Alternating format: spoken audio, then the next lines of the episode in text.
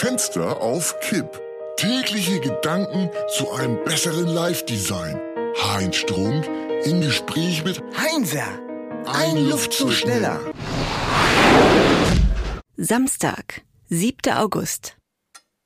Also mir gefällt der Begriff Oldfluencer. Ein Influencer für die Generation Babyboomer, also äh, 55 plus. Oder Outfluencer. Nee, nee, das ist viel zu negativ. Das finde ich überhaupt nicht. Auch Impulsgeber genannt. Für Leute, die dem Geld entgegenkommen, statt ihm nachzulaufen. Was ist denn das für ein öder Spruch? Das klingt ja nach Jürgen Höller 1994. Sing Halleluja, sag ich nur. Aber Gute Sätze haben immer Konjunktur. Es ist, Schweiß ist das Fett, das schreit.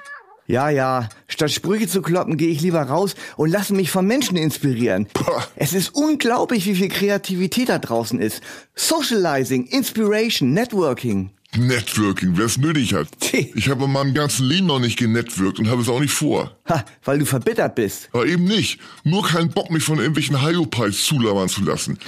Ich habe zuletzt vor 30 Jahren das Bedürfnis verspürt, so neue Leute kennenzulernen. Mir reichen die, die ich kenne. Und es kommen sowieso dauernd neue hinzu, ohne dass sich das verhindern ließe. Ja, schon verstanden, Mr. Oldfluencer. Oldfluencer und Old Digital Native. Was soll das denn sein? Ja, ich gehöre zu den ersten Menschen, die komplett digital aufgewachsen sind. Aha, Ich sag nur Taschenrechner von Texas Instruments 1979. keine Ahnung, was du damit sagen willst. Im Juni 1979 hat unser Klassenlehrer für alle Schüler einen Taschenrechner angeschafft. Für über 80 Mark.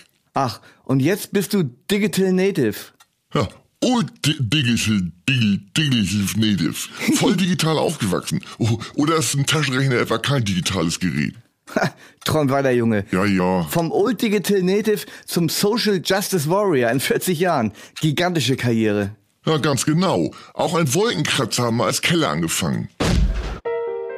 Fenster auf Kipp ist eine Produktion von Studio Bummens und Heinz Strunk. Mit täglich neuen Updates und dem Wochenrückblick am Freitag.